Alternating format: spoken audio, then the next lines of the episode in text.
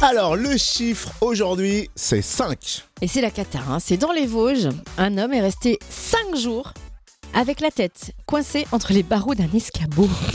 5 jours. Ah, mais comment il a fait un truc pareil C'est pas possible. Si c'est malheureusement possible, ce sexagénaire bricolait seul chez lui, perché donc sur un escabeau.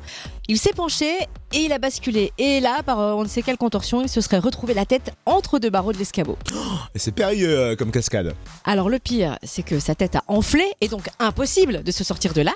Il a appelé à l'aide en vain et il n'est arrivé à prévenir personne pendant 5 jours. Mais c'est. c'est tr- Je rigole, mais c'est horrible. Tu rigoles, ouais. Mais c'est Alors que horrible. c'est terrible, on est d'accord. C'est la visite de sa sœur qui l'a sauvé.